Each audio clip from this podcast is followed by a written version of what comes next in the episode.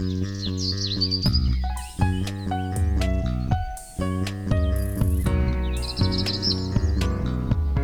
迎收听来口垃圾，我是 Amy，我是心怡。这一集呢，我们想跟大家聊聊一般家庭用电的情况，然后还有要如何有一些省电的小技巧。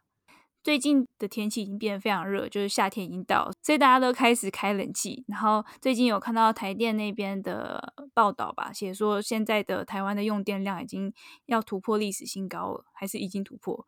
反正就是大家用电用的很凶。然后我们也有从台电的网站上看到，他们有统计，从今年的三月开始往前推，跟前一年的用电比较，发现每一个月用电数是比前一年高的。大家为什么会用电越用越凶呢？不太懂。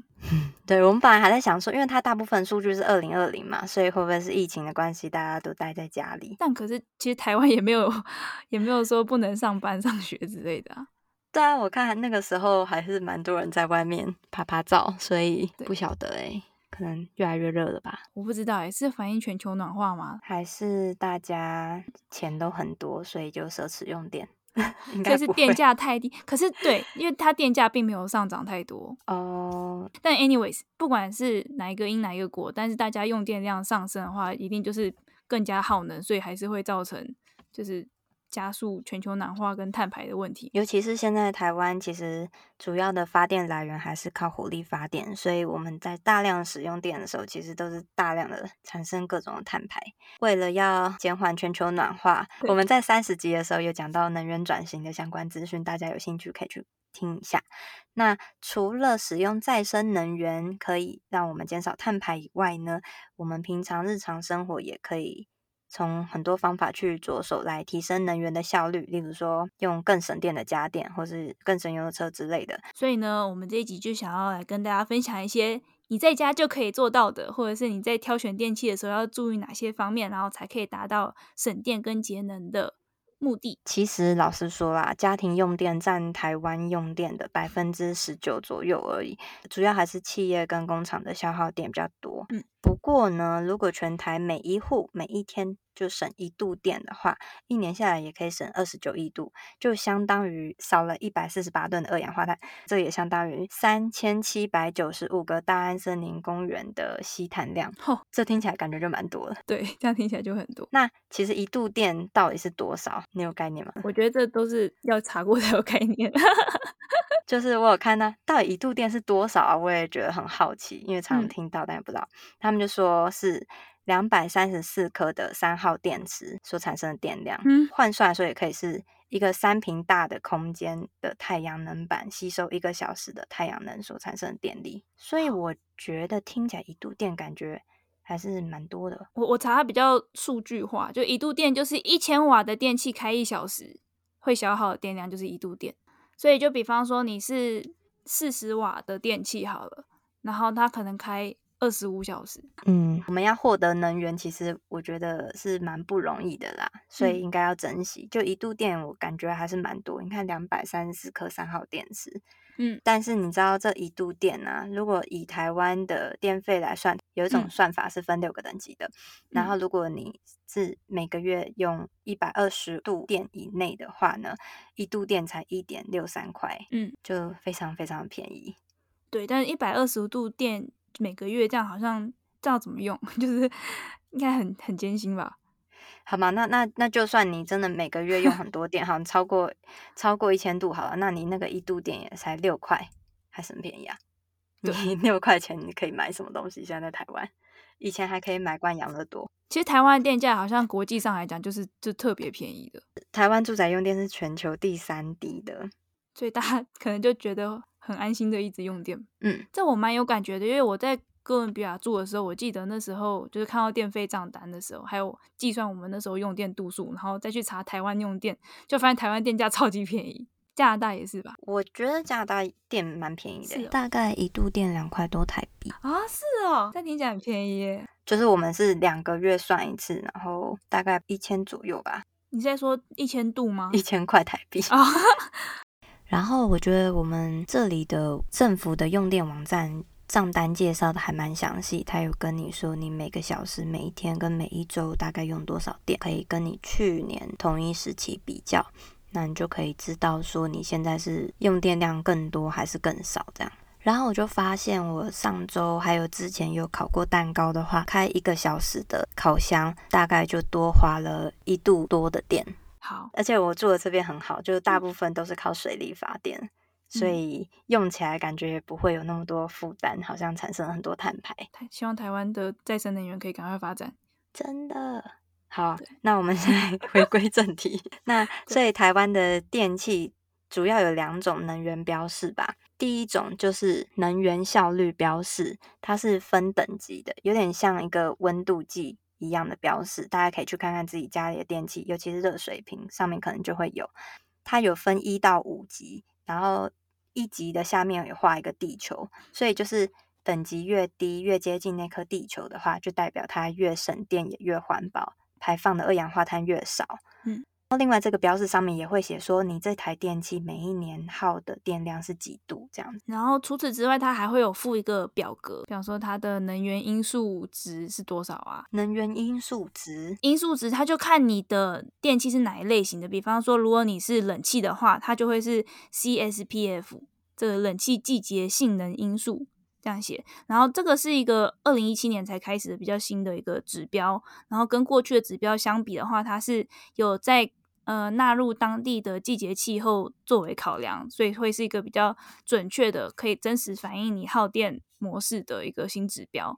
所以这个能源因素值的话，好像都是如果数字越高的话，表示节能效果越好。因为它的定义意思是以冷气来说的话，同样一度电，你可以产生多少的冷气。能力这样对，那其他的电器可能就会是用 EEF 之类的能源因数值，反正通常也是数值越高的话，就代表它用电的效率越好。那在挑电器的时候，就可以挑这种。能源因数值数字高一点的，然后那能源效率等级要挑低的，越接近地球的那个一级是最好。对，那第二个就是台湾自己发行的节能标章，然后它是一个爱心的形状，中间有个火，它意思就是说希望大家能够 用心节能的意思。如果你买的产品上面有这个图案的话呢，就代表说这个产品的能源效率比国家认证的标准高出百分之十到五十，也就是说。它更省电、更省钱，然后政府呃就是希望多一些产品有能够申请这个标章，符合资格。民众买产品的时候就选有节能标章的产品。然后，所以其实就是说，现在我们在消费的话，除了要考虑品牌品质，还有价格，我们其实也要把这个产品它的能源费用一起考虑进去，我们才能真的算出它的消耗成本。对，而且这不只是省电而已，就是电费也是钱，所以也会帮你省钱的。没错。然后政府的节能标章网站呢，有各种节能标章品牌电器，你可以去比较，看它省电的金额跟每一年减低的碳排是多少。以冷气来说的话，你就可以进去里面找，呃，我可能随便选这一台是有节能标章的冷气，然后它就会跟它有一个表格跟你说，这台冷气跟没有节能标章的冷气比起来的话，一年可能可以省到一千多块，然后碳排可以省到三百多公斤。现在有获得认证的产品，总共有将近一万款有节能标章的产品可以供大家选择。所以从什么家电啊、厨房设备、热水设备、饮水、三 C 照明那些，全部都有有节能标章的产品。不过我不晓得是它的网站问题还是怎样，就是。因为我就一直很想买个气炸锅嘛，然后我昨天就 想说好奇来看看，哎，那有没有什么比较好的那种电烤箱之类有节能标章的？结果我就它有那个图示，就代表有人去申请，可是我点那个按键就是点不开，我不知道他网站做不好还是怎么样，好烂哦！那跟网站反映一下，对，所以看不太到。然后大家试试看，或许是我们家这边网络问题。还有，我现在想看一下。好，那所以我们就直接来看，就是带大家。住宅一般家庭日常生活中有没有哪些可以帮助你省电的小技巧？首先，第一个非常重要就是查看电费账单啊。呃，其实我们的电费账单上面还蛮多有效资讯的，就像是你当月所消耗的度数，然后还有你的碳排。嗯，另外它还会有给你你跟去年同期比较。那为什么要给这资讯？因为如果有这资讯的话，你就可以比较知道说，哎，我最近是不是有做什么？改变了什么习惯，然后导致我今年的电费比较高或比较低，那你就可以去找出原因啊。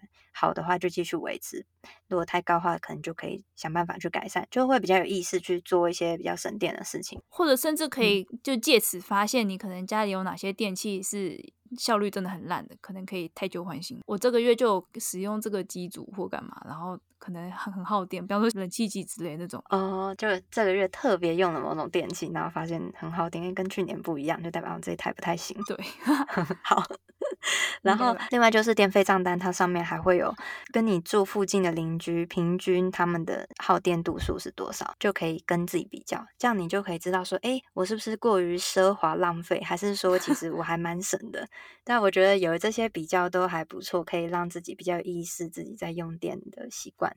就我们家的情况是在去年的七月开始换成智慧电表，所以在那之后我们开始对用电会特别有意识。就我不是很确定到底是因为换了智慧电表之后换了一种计价方式，还是因为换了智慧电表之后我们才顺便一起换成另外一种计价方式，或者我们呃才意识到有这种计价方式，就好像台电的。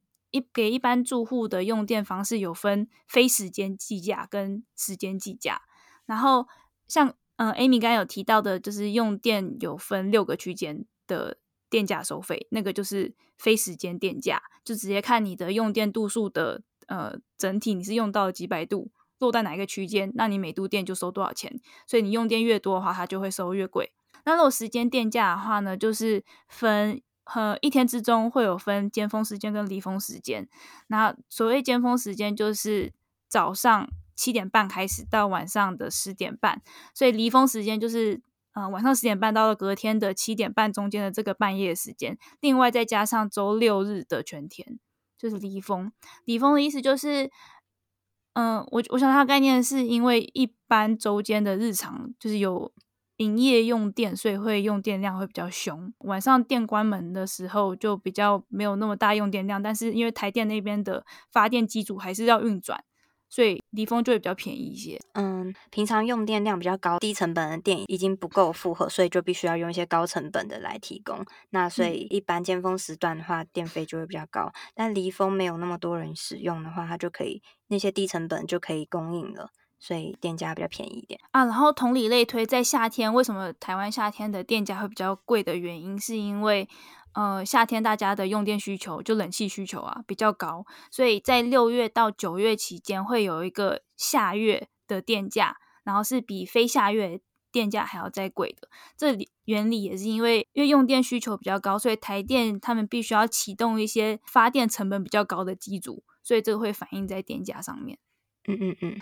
对，反正我们家就是换了智慧电表之后，就是可能也是因此而换成就是时间计价的方式，所以我们家就变得很明显的晚上十点半之后，如果在用电的话会比较省电，然后还有周末的时候用电会比较省，所以我们家就会比方说洗衣服就是礼拜六、礼拜天再洗，然后或是晚上如果要开冷气的话，就是十点半过后再开，然后可能开到早上七点半之前就关这样子，所以可能是因为有这个意识，所以在用电习惯上。就有调整，所以我们的电费真的是省的非常的多。可是这样真的蛮痛苦的啊，因为最热可能就是下午一两点那种时候，那那时候如果不开啊，但我们觉得我们反而觉得还好，因为对我们来讲就是晚上要开，不然就是会热到睡不着。哦，对对对，晚上一定要开。对，那反而我们下午是那窗户打开就有对流风，就还好。我还记得我以前住台湾的时候，我可能就是睡前快要睡着的时候就爬起来关一下冷气，然后一整个晚上就还算凉。所以智慧电表这部分，我有查到一篇文章是呃二零二零的呃八月看到的文章，他是说在一些示范用户上面在推行这个智慧电表，可能几个月之后的成效的呃结果检讨，发现这些示范用户有高达七成以上呢，都可以在炎热的夏天有实质的节电，而且他们平均可以节省的电量有大概是二十帕到二十五帕之多。那蛮多的耶，我觉得大家是主要是因为这个电表可能你的用电量它很明确的列出来，所以它大家开始用电习惯上会有意识的做调整，那蛮重要的。所以就至少我们家也是这样。如果大家对这个智慧电表有兴趣的话呢，你们也可以去查查看，然后看要怎么申请，因为那个就是你要自己去申请。另外还有其他一些小方法可以让我们比较省电，像是如果使用冷气机的话，就要记得清洗滤网。台电他们那边有一些数据，就写到说，如果你都有清洗滤网，一年可以省两百二十块，但这听起来可能还好，但是它一年可以省四十三公斤的碳排。嗯，好，对啊，像我们刚刚不是有讲到说，如果全台湾每一户每一天都省一度电的话，那就可以。就是减少很多碳排嘛，对不对？那所以你你光是清洗滤网这个动作好了，你一年可以省几度电呢？大概可以省一百多度电。嗯，OK，一年也才三百六十五天而已，所以光是清洗滤网就可以省，会达到三分之一的目标。对，没错。然后再来就是冷气在使用的时候，你或许可以调高一度 C，就可能可能觉得啊，十六度跟十七度好像没差多少，好吧？不过其实政府是建议调二六到二八，可是我觉得二六二八真的太热。我也觉得，我们家是到二十八才会开冷气。对对，然后我们平常开冷气，对，我们可能开，我们可能开二二四二五左右吧，大概。而、哦、我们好像都开二五二六。好，Anyway，反正就是冷气调高一度 C，你可能觉得没什么差，但是你知道这个动作呢，它一年可以省一百九十块，三十八公斤的碳排。嗯、好了，也是差不多一百多度的电。对，所以两箱搭配起来，光是靠冷气就可以省得快三分之二。嗯哼，对，然后还有一个再少吹一个小时，对九点关跟十点关，好像也没有差很多。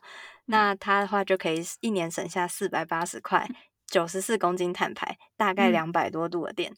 嗯，嗯 Okay. 那你这一年的扩大就完成了。没错，很好笑。对，所以光是在使用冷气上面，大家就可以有这些，就是真调整一点点而已，然后就可以省电，省蛮明显的。嗯，一些小技巧。另外一个就是使用冷气的节能的小技巧，就是不要让冷气外流。比方说，你的门窗要关好啊。嗯、现在甚至有一种产品，就是我看到是，就是门门缝挡板的那种密封条。哇塞，有要做到那么精致吗？对对对，就是不让冷气从门缝下面流走的这种东西。然后窗户好像也有类似的产品。是哦，我觉得这个应该大家都蛮有 sense 吧，就感觉从小到大家都说，哎、欸，开冷气，然后要记得把门关起来，要关门，要关窗，对啊。不然可是我觉得。对，但我觉得住宅就住家很有意思，可是我我每次都觉得商店很没意思，哎。哦。经常有那种走在路上经过，然后就忽然间距离五公尺、十公尺，然后就冷气迎面而来，店家的门都大开，这样，这这差不多就等于你把家里冰箱的门一直打开那种感觉吧。对，是真的，不知道哎。啊、可是我觉得可能都员工吧，员工想他，反正是老板付钱，管他的。对，而且我觉得可能店家也有这种策略，就是哇，天气很热，然后那边很凉，就把人吸进去，这种感觉。没错，可能就会觉得很在路上走路就哦，好热，我想去 Seven 吹一下冷气之类的。复活一下。冷气机的话，就大家可能也知道有分定频跟变频冷气，那不晓得大家对这个有没有概念？好像听就是听说变频是会比较省电的，对，好，反正它的定义上的差别呢，就是定频的话呢，它会呃就是保持着一个固定的输出功率，然后变频的话，它是会自动调节它的输出功率。所以定频的话呢，就是冷气如果到达你设定的温度，温度到了它就会停，所以它就只有开机跟关机而已。那如果我到了你设定温度，它停了下来，然后温度渐渐又上升的话，它又开始重新启动，所以它的冷气的压缩机就要不断的一直开开启关闭开启关闭，所以在这个过程中它会消耗比较多的电力。因为冷气在开启的时候是消耗最大电量的时候，所以就尽量不要让它一直开开关关。但是变频的话呢，它是会有就像电锅的保温功能那样子，所以它不会一直开关，它会到达你设定温度之后，它会进入保温模式，不需要你一直重新启动这个压缩机，所以就是省了这个一直重启的这个电力的浪费。所以两种冷气其实要看你的使用方式，就是你的使用习惯如何。如果你是习惯要长时间吹冷气一直开着的人呢，那你就选择变频。那你选变频的话，你就记得不要一直开开关关，不然就反而会。浪费电这样，但如果你是属于那种我只要开个一两个小时让这个室内空气冷下来，然后就可以把冷气关了的这种人，你就可以选择定频的冷气。嗯，另外就是吹冷气的时候可以搭配吹电扇，让那空气循环一下，然后也会增加凉度。嗯、这个我们以前也会做。对啊，调高一度，但加开电扇，你可能体感温度还是会觉得是一样凉爽。然后再来的话呢，就是可以换 LED 灯。像我们这边刚搬家的时候啊，前屋主他们全部装的都是这种。一般的六十瓦的白炽灯，那其实如果你把它换成 LED 灯的话，它只需要九瓦而已，瓦就是相当于能量啊，所以给同样的照明亮度，但是它 LED 灯所需要的能量却少很多，所以你换了 LED 灯之后，政府网站就帮你换算，一年可以省下三十三公斤的碳排。另外觉得很神奇，就是像我们家就会有神桌啊。就在台湾的家，嗯、然后那神桌上不是都有红色灯吗？那个灯晚上都会发亮，所以应该说那个那个灯可能一直都是开着。要换 LED，对，那个可以换 LED。我当然那有 LED，然后那个换下来的话，一年可以省六十公斤的二氧化碳，就相当于两百多度的电诶。你看那个我们的目标三分之二又达到了，又达到了，对啊，对，就只是换一下神桌上红灯，而且那个灯真的是无时无刻都开着，所以很很需要换一下。对，讲到灯，我就想到其实你如果早睡早起也是可以蛮省电，为什么？就是你早点熄灯啊。好。对啊，但这个我好难办到啊，就我总是就是晚上工作效率会比较好之类的。嗯，对啊，就看个人习惯。不过我我觉得换了 LED 应该真的就是省蛮多的。对啊，你刚才讲那个六十跟九就差六七倍。对啊，然后像除了冷气是这种很耗很就是特别耗电的电器以外，像热水器那种也是。可以着手的地方，就热水器。首先，你买热水器的时候，你也要看一下它的能源标章跟它的分级嘛，尽量买一级的。那我们家热水器，我看了一下，可能就很久以前买的，它那时候是一个不太节能的热水器，它是四级。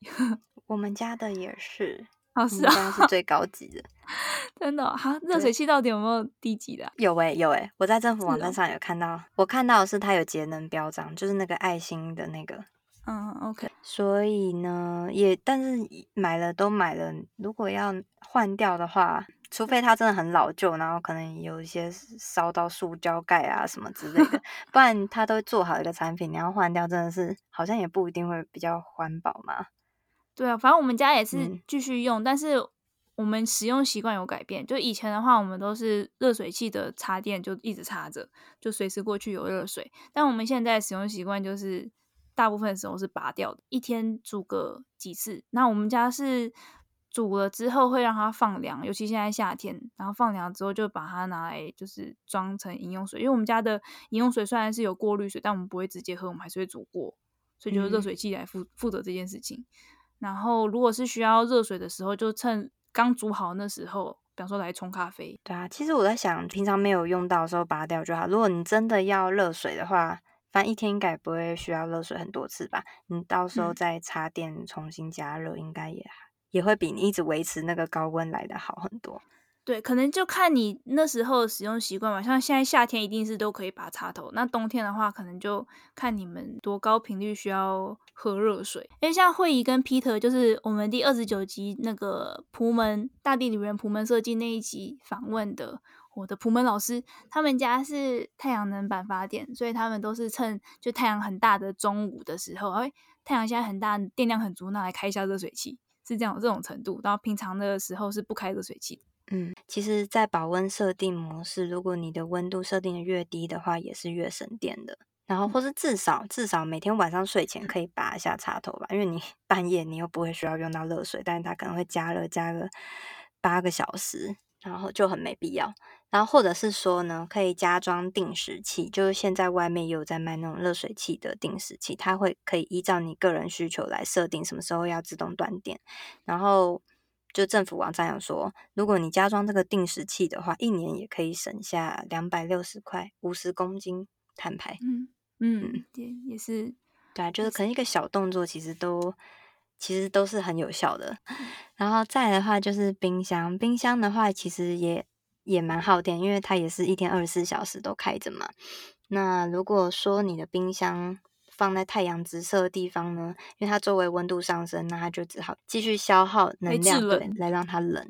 这个跟电视差不多，就是背后都要保留大概十公分以上的通风空间，让它去散热，这样子它运转的效率也会比较好，不会一直在花能量制冷。嗯、还有冰箱的食物，之前好像有讲过，就是冰箱食物储存不要太满或是太空。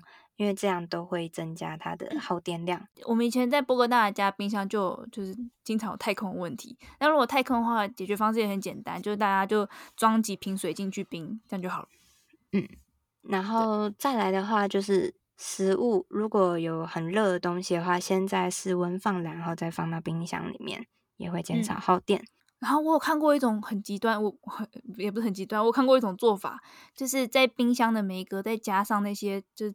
遮挡的帘子，就打开门的时候不会让冷气一口气就跑出来，就是还有一个帘子遮挡那种感觉。哇，是不是比较极端一点？我我不知道，我觉得这样拿东西很不方便。对啊，但就是让你开门的时候不会一下就散溢出去这样。嗯，然后还在就是说，一般的情况下，就是建议就是照冰箱的建议调节温度去设定就好了。那如果你长时间一直把它设定在呃。强冷或是极冷的状态下的话，它也一直是在耗电。最后就是，其实啊，如果家里的冰箱或是冷气已经太旧的话，就可以考虑替换掉。如果你是换一些有节能标章的冷气或是冰箱的话，一年大概可以省下六百多度的电。对，我有看到，就是说，如果是十年以上的老的冷气的话，有可能是。耗电量是新冷气的三到四倍这么多，不过这就是要看家庭的经济状况，因为毕竟这种大型电器也都不便宜，对啊，对，如果有余力的话，换掉旧的电器会是不错的选择。嗯，政府有一个网站，它叫做家庭电器用电家计簿。那它里面的话，就是你可以输入一些，你家里有多少人啊，有有多少平，然后还有各种电器的一些基本资料。你输入进去之后呢，它就会帮你评估看看你家里是不是有一些电器，它可能太老旧或是耗太多电了。那你可能就可以考虑替换掉这些，它可以帮你去诊断一下。嗯，一般我们家庭通常最耗电的第一个就是冷气，不管是夏季或是整年看来，冷气都是第一名。然后第二名就是冰箱，嗯、因为它一直开着。然后再来才是电灯、照明类的。然后电锅、电视跟电热水瓶这几个就是比较大项、比较容易耗电的产品。就是大家可以从这几个去着手，至少在买这几种电器的时候，特别注意一下，寻找节能标章，还有哦能源效率等级。其实刚刚就有一直提到说，家庭用电其实不是大众。呃，举个例来讲啊，因为政府它网站上就有提到，因为可能有些公司他们有那种大型音机，但是放假或者晚上的时候也是一直这样开着。但是如果就是改变一个习惯，下班关机，假日也。不开的话，一年可以省下五千多块，然后随便这样一省就是七百多公斤的碳排。像我们刚前面讲到那些小东西，大概就可能呃三十八公斤啊，九十几公斤这样子而已。嗯，但是这个。影印机这件事情就可以省个七百公斤，差超多的。台湾呢、啊，现在有一个还不错的组织，它叫做台湾节能巡逻队联盟，它是专门针对公司，公司可以跟他们网络申请，他们可以到公司里面去做免费的节能诊断服务，就去你的公司看看你的照明啊、空调或是用电管理等等，有没有什么地方可以再更省电、更节能，而且是免费的。然后在他们会在一个月以后就发一个分析报告给那公司，那之后公司就可以去针对他们的报告去做一些改善。一年后的时候再去看看他们有没有真的变得更节能减碳。嗯，没错，是免费的，所以各位老板利用起来吧。对。还有另外就是，像我们家在夏天的时候，其实都是洗冷水澡。几月开始、啊？觉得热以后。四五月，对，反正觉得热以后又开始洗冷水澡了。哎，说虽然说我说四五月，但是。Ricardo 很猛诶，就我老公他去年是十一月来台湾的，那时候明明就还很，嗯、他已经开始洗冷水澡。天哪！所以他也、啊、也继承了你们的习惯，是不是？你们家族习惯，热就洗冷水澡。可是他本来就是怕热的，他现在已经快热的不行了。我觉得洗冷水澡我还是有点障碍啦，但是我如果比较热的话，我会洗温冷水，就是没有那么刺激，但是就温凉凉凉的这样。我觉得是你现在在加拿大那边热也热不到哪里去吧。就台湾真的超热，巨热。没有，我说我在台湾的时候，真的假的？凉水不会洗到冷，但因为夏天的话，你就算开到冷水，它也是温凉水，因为、嗯、那可能水管都被加热了。对对对，应该是这样。啊、我有点忘了、嗯，就是反正我们是没有 开那个洗澡的热水器的，是这样。好，那结论就是，其实每一样资源都是很珍贵的。就假如说现在你只有自己一个人住着，或是说好了，你就跟你家人一起住着，好，你们能够。做出电吗？其实很难吧。就是我们 现在有很多的资源是靠所有人一起努力的，但是其实靠你自己可能是很难做到。那这些这么珍贵的资源，我们应该要更珍惜的使用，然后并且聪明的使用它们，那减少浪费，减缓全球暖化，也更省钱。对，如果大家的用电的量可以再降低的话，或许就到某个程度，台电就不需要再启动那些成本较高的发电机组。所以，反正因为台湾现在正在面临着能源转型的这个当下，除了一边要积极开发再生能源以外，就是大家的用电量如果可以就是更仔细、更有意识的，我们可以有更有效率的能源运用方式的话，也会很有帮助。所以这集跟大家分享的这些，就是一般家庭可能可以用到的呃节能小技巧。那如果你也有一些节能小技巧，我们没有提到，想要跟我们分享的话，可以到 IG 找我们，我们的 IG 账号是。Laiecology L A I E C O L O G Y，我们的 email 是 Laiecology L A I E C O L O G Y at gmail.com，也很欢迎大家来信跟我们讨论或是分享你的节能小方法。对，好，那这集就到这边，大家下一集再见喽。嗯，拜拜。拜拜。